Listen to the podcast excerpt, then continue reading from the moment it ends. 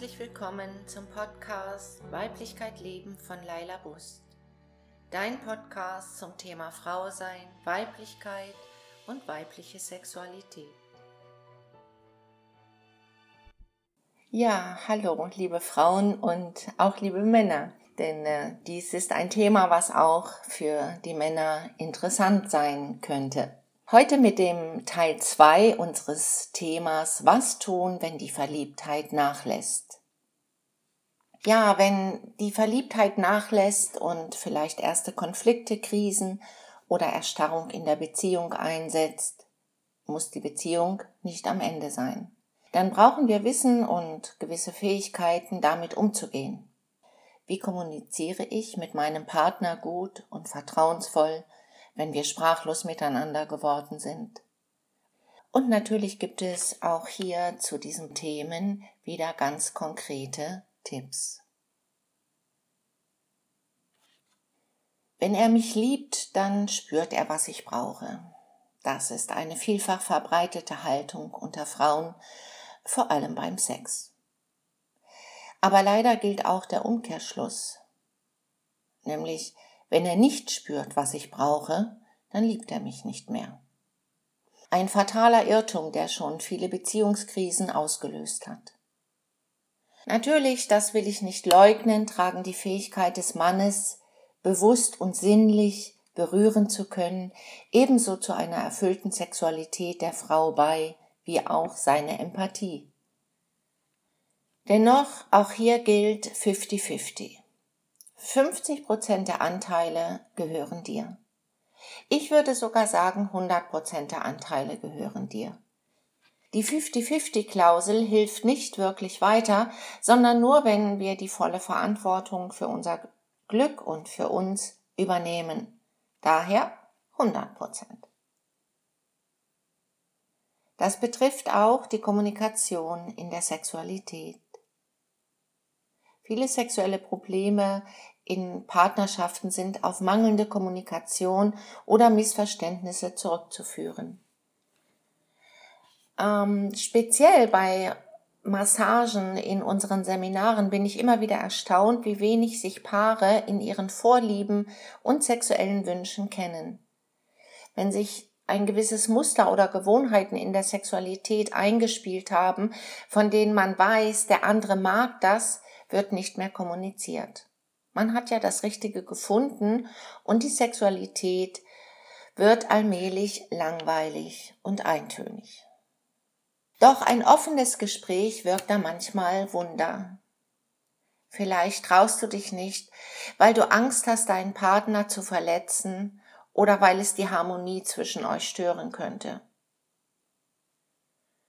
Oder du schreckst vor einem offenen Gespräch zurück, weil du dich dabei verletzbar machst. Du befürchtest vielleicht, dass dein Partner dir dabei zu nahe kommt und dies für seine Zwecke ausnutzen könnte. Doch die Erfahrung zeigt, wenn ihr euch beide einander vertraulich mitteilt, stärkt das die Intimität zwischen euch und eure Verbindung. Nach einem offenen Gespräch fühlt ihr euch einander sehr wahrscheinlich wieder viel näher. Damit das offene Gespräch aber gelingen kann, sind einige Voraussetzungen und Rahmenbedingungen zu beachten, die die Integrität und Freiheit des anderen wahrt und schützt. Ein wichtiger Punkt ist das richtige Zuhören. Die Verkopfung in unserer Gesellschaft ist auch in unserer Kommunikation wiederzufinden. Selbst wenn das Paar sich über vertrauliche und ganz persönliche Dinge austauschen will, verwickeln sie sich häufig in eine Diskussion, in der beide ihre Standpunkte vehement vertreten. Gleichzeitig fühlen sie sich durch die Meinung des anderen nicht verstanden oder sogar angegriffen. Jeder versucht den anderen vom eigenen Standpunkt zu überzeugen und sucht dafür schlagende Argumente, die den anderen dann auch schnell erschlagen. Der Schlagabtausch führt zum Streit, in den sich manchmal das Paar immer mehr verstrickt. Und beide gehen am Ende zermürbt, frustriert oder empört aus dem Gespräch heraus. Manche Diskurse enden auch in einem Monolog, wenn der rhetorisch versiertere die Oberhand behält. Der Unterlegenere zieht sich dann immer mehr zurück, bis er irgendwann ganz verstummt. Das ist das, was ich immer wieder in Paarberatungen erlebt habe.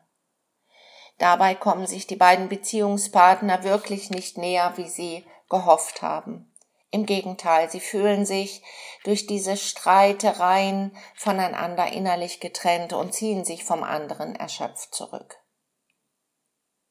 Doch das muss nicht so sein. Der Streit wird vermieden, wenn nur einer von beiden darauf verzichtet, Macht auszuüben, Recht zu behalten und stattdessen versucht, den anderen möglichst genau zu verstehen. Denn in vielen Streitgesprächen in Beziehungen, das ist meine Erfahrung, geht es lediglich darum, wer behält Recht und wer behält die Macht. Doch es geht ja auch um den Wunsch, den anderen zu verstehen und ihm nah zu sein. Genaues Zuhören und Hinhören ist deswegen gefragt. Statt schlagender Argumente ist es besser, Fragen zu stellen und das, was du vom anderen hörst, zu wiederholen. Das hilft auf alle Fälle, die Sichtweise und Empfindungen des Partners besser wahrzunehmen. Zum Beispiel könntest du sagen, verstehe ich dich richtig, dass du das und das meinst. Oder du könntest sagen, meinst du das so oder so?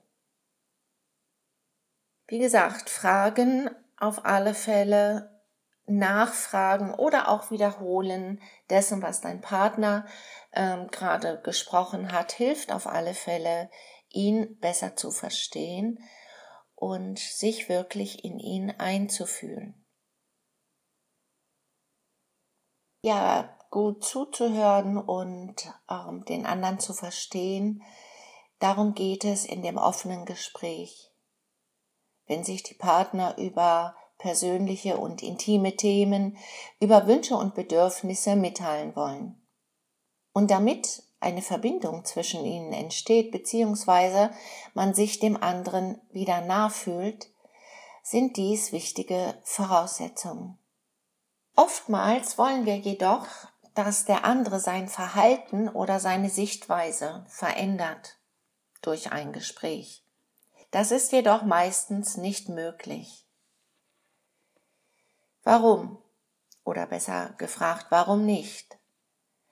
In dem Veränderungswunsch an dem anderen ist immer eine Kritik oder ein Vorwurf enthalten, der den anderen in die Defensive treibt. Aber auch sich selbst klein zu machen und zu klagen, führt nicht zu einer erfolgreichen Kommunikation. Besser ist es da, Ich-Botschaften zu formulieren, in denen wir uns mit unseren Gefühlen mitteilen und in kurzen Sätzen konkret sagen, was wir wollen. Damit übernehmen wir Verantwortung für uns selbst und geben gleichzeitig unserem Gegenüber die Freiheit, auch sich selbst uns mit seinen Empfindungen und Wünschen mitzuteilen. Damit dies gut gelingen kann, empfiehlt es sich, sich bewusst Zeit dafür zu nehmen. Zu Beginn ruhig auch mal ein paar Minuten innezuhalten und sich die eigentliche Intention des Gespräches bewusst zu machen. Nämlich, dass du dir durch den Austausch Verbindung wünscht oder die Verbindung mit deinem Partner vertiefen willst und dass dieser Austausch, das offene Gespräch zu einem größeren gegenseitigen Verständnis füreinander führen soll. Für ein besseres Verstehen und eine größere Nähe untereinander ist es wichtig, dem Partner zu zeigen, dass wir ihn verstehen und akzeptieren. Die Akzeptanz für unseren Partner drücken wir aus, indem wir seine Worte erst einmal stehen lassen und nicht gleich mit einer Gegenrede zu entkräften suchen. Doch noch wichtiger ist unsere körperliche Haltung dabei, mit der wir deutlich machen können, dass wir unseren Partner ernst nehmen. Dafür sitzen wir am besten so halb schräg uns gegenüber, so dass wir ihm deutlich zeigen, wie zugewandt wir ihm sind. Wir schauen ihn an, lassen ihn ausreden, lenken nicht ab und gehen auf das Gesagte ein, statt ihm ins Wort zu fallen. Ein anderer wichtiger Faktor für das offene Gespräch ist die Präsenz. Auch das habe ich immer wieder in der Paarberatung erlebt. Viele Menschen sind so in ihren eigenen Gedanken vertieft, dass sie den anderen gar nicht wahrnehmen. Was ist seine nonverbale Botschaft?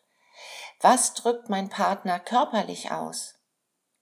Der traurige Blick, die angespannte Haltung, das nervöse Gestikulieren sagen uns etwas über die Gefühle unseres Partners, die es einfach nur wahrzunehmen gilt, ohne sie kommentieren, analysieren oder bewerten zu müssen. Manchmal, vielleicht hast du das schon beobachtet, streitest du vielleicht auch mit deinem Beziehungspartner, um dich einfach mal emotional zu entladen und so richtig Dampf abzulassen, weil sich so viel angestaut hat. Doch das geht leider immer schief und der Schuss nach hinten los. Wenn wir emotional geladen sind, weil wir wütend, aufgebracht oder traurig sind, ist es besser, diese Gefühle erst einmal für sich selbst zu entladen. Wenn du dich abreagieren musst, tu das. Aber mach das für dich allein, ohne deinen Partner. Geh zum Beispiel in den Wald oder setz dich ins Auto und brülle und tobe so laut wie du willst. Gehe joggen oder hau auf dem Boxsack im Keller oder verklopp die Kissen auf dem Sofa. Verprügle sie nach Strich und Faden und tob dich dabei so richtig aus. Wenn du das öfter tust, kannst du das vielleicht irgendwann sogar genießen. Die meisten tun das nicht, weil sie sich erst einmal schämen dafür. Sie erleben dann nämlich und müssen sich eventuell eingestehen, wie viel Wut und Empörung in ihnen ist. Sie erleben dann, dass die Wut in ihnen ist, wenn sie den Partner nicht mehr direkt als Projekt Projektionsfigur haben.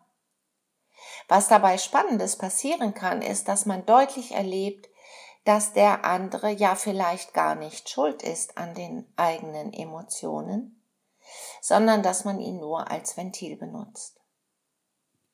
Das ist meistens eine gute Erkenntnis und die hilft dann wiederum, die Verantwortung für die eigenen Gefühle zu übernehmen und sie nicht die ganze Zeit auf den Partner zu projizieren. Daher ist es nach der körperlichen Entladung meistens viel eher möglich, ein ruhiges Gespräch mit dem anderen zu führen. Natürlich kommt es in jeder Beziehung vor, dass wir einander enttäuschen, verletzen, wütend machen oder streiten. In diesem Kontext ist es dabei wichtig zu verstehen, dass jeder ein anderes Reaktionsschema darauf hat. Während sich der Mann vielleicht eher zurückzieht und den Konflikt aussitzt, wird die Frau emotional und geht in die Konfrontation meistens jedenfalls.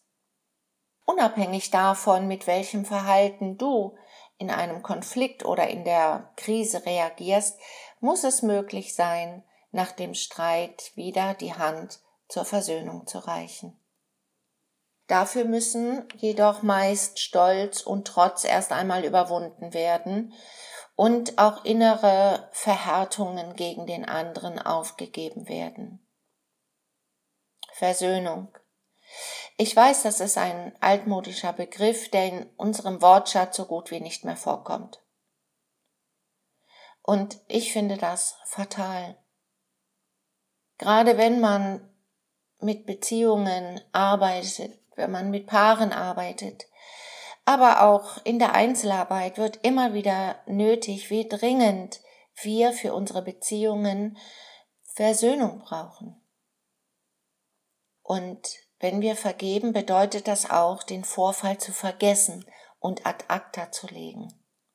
Die Bereitschaft auch, dem anderen neu zu begegnen, ihn mit neuen Augen zu betrachten, wie als würde man die Bilder, die man von dem anderen hat, löschen. Findet keine Versöhnung statt, sammeln sich mit der Zeit immer mehr Verletzungen an und werden zu einem unüberwindbaren Ballast für das offene Aufeinanderzugehen. Das Schuldenkonto des Partners wird immer höher und irgendwann hat er keine Chance mehr, es abzubezahlen. Das Gleiche gilt dann natürlich auch umgekehrt für uns.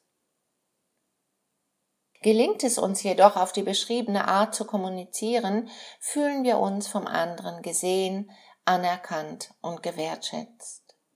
Dies geschieht gerade dadurch, dass das unverständliche Verhalten des Partners, sein konträrer Standpunkt oder seine befremdlichen Äußerungen nicht tabuisiert oder verschwiegen werden, sondern dass wir das ansprechen mit der offenen Absicht, nicht ihn anzuklagen, sondern ihn dadurch besser zu verstehen und ihm damit auch wieder näher zu kommen. Wenn wir über das Thema Sex sprechen, ist es meist noch heikler, da wir in dem Bereich am empfindlichsten sind. Da sind die Regeln der Kommunikation, die ich gerade besprochen habe, nochmal wichtiger. Und es ist auch im sexuellen Kontext wichtig zu sprechen, wenn wir unzufrieden oder unerfüllt sind.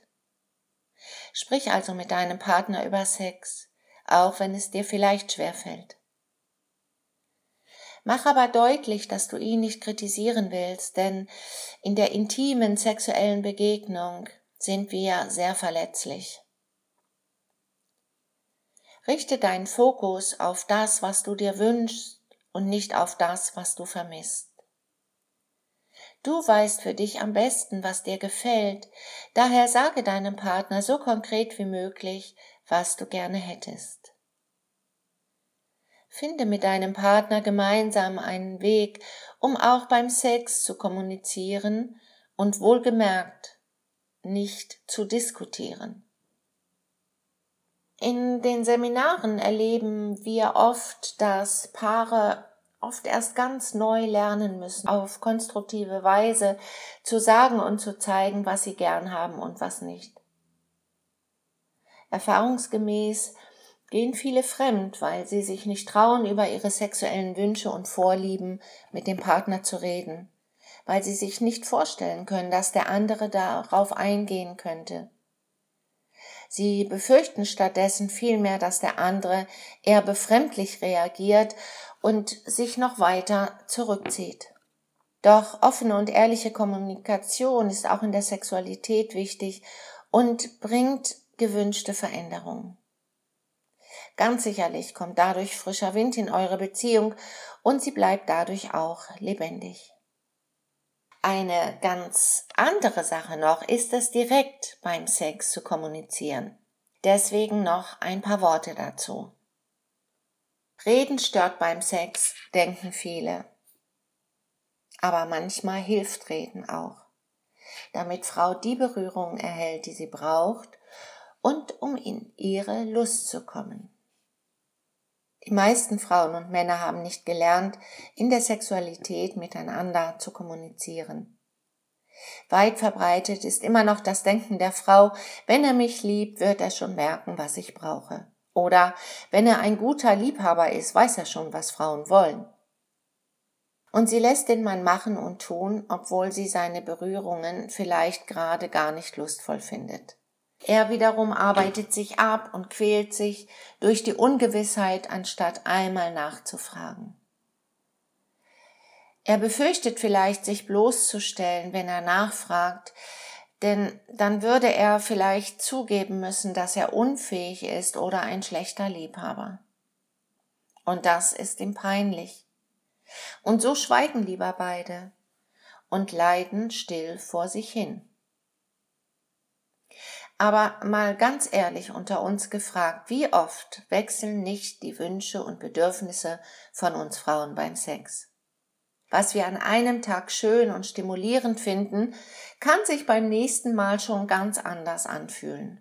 Mal sind wir sehr geil und genießen wilde Bewegung und eine feste Hand.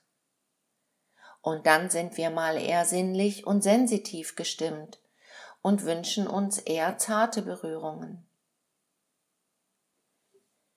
Wie soll man sich da zurechtfinden, vor allen Dingen zu Beginn einer Beziehung, wenn wir die Verantwortung für das sexuelle Gelingen an den Mann delegieren und nicht mit ihm sprechen? Klar, manche schweigen in bester Absicht. Sie wollen nicht den Partner verletzen oder zurückweisen. Sie befürchten, dass das Gesagte als Kritik missverstanden wird. Doch in diesem Zusammenhang ist das falsch gedacht und bringt uns nicht wirklich weiter. Vielmehr machen wir uns mit solchem Denken innerlich dicht. Es hindert uns daran, unser Herz und unseren Körper zu öffnen, um uns voller Lust und Freude beim Sex hinzugeben. Ich bin immer wieder überrascht, wenn Paare am Ende eines Seminars erstaunt feststellen, jetzt leben wir schon 20 Jahre zusammen, aber wir haben erst in diesen Tagen ganz neue Seiten aneinander entdeckt. Wir wussten bisher gar nicht, was der andere für Vorlieben hat und was ihn besonders stimuliert. Eine selbstbestimmte Sexualität setzt jedoch voraus, dass wir mit dem Partner über intime Dinge, Vorlieben und Abneigung beim Sex reden. Doch die wenigsten haben das gelernt, über ihre Sexualität ganz persönlich zu reden. Klar, wir können alle über Sex diskutieren, wie in den Medien. Aber schwerer fällt es uns, über das zu sprechen, was uns persönlich betrifft, die eigenen Gefühle, Wünsche, Vorlieben und Abneigungen. Was hier fehlt, sind oftmals ganz einfache Kommunikationsformen, Sprachmuster, die Frau erlernen kann, damit das Reden über intime Belange konstruktiv und bereichernd ist. Denn guter Sex hat immer auch mit guter Kommunikation zu tun. Wer sie beherrscht, ist deutlich im Vorteil. Denn du kommst dadurch den eigenen Wünschen und Fantasien deutlich näher. Du kannst dich entspannen und dich ganz deinen Körperempfindungen hingeben. Daher mein Tipp an dich, bleib nicht stumm wie ein Fisch beim Sex. Gerade wenn ihr noch in der Phase der, sexuell, der sexuellen Annäherung seid, sprich darüber, was du konkret magst und was nicht. Dann kannst du einfach besser entspannen und dich deiner Lust mehr hingeben. Und dein Partner wird es dir danken, denn er muss nicht länger rätseln und das entspannt auch ihn deutlich. Weil er erlebt, dass du die Verantwortung für dich und dein lustvolles Erleben übernimmst. Aber sorry, bitte das Reden nicht überstrapazieren. Hüte dich davor, deinem Partner die ganze Zeit Anweisungen zu geben, wie er dich lieben soll. Das kann dann wiederum auch leicht nach hinten losgehen. Also auch hierbei ist Empathie gefragt und das rechte Maß. Erotische Kommunikation, so nennen wir das, will gelernt sein. Wenn dich weitere Ausführungen zu diesem Thema interessieren, findest du diese auch in meinen Büchern Weiblichkeit leben und zueinander finden.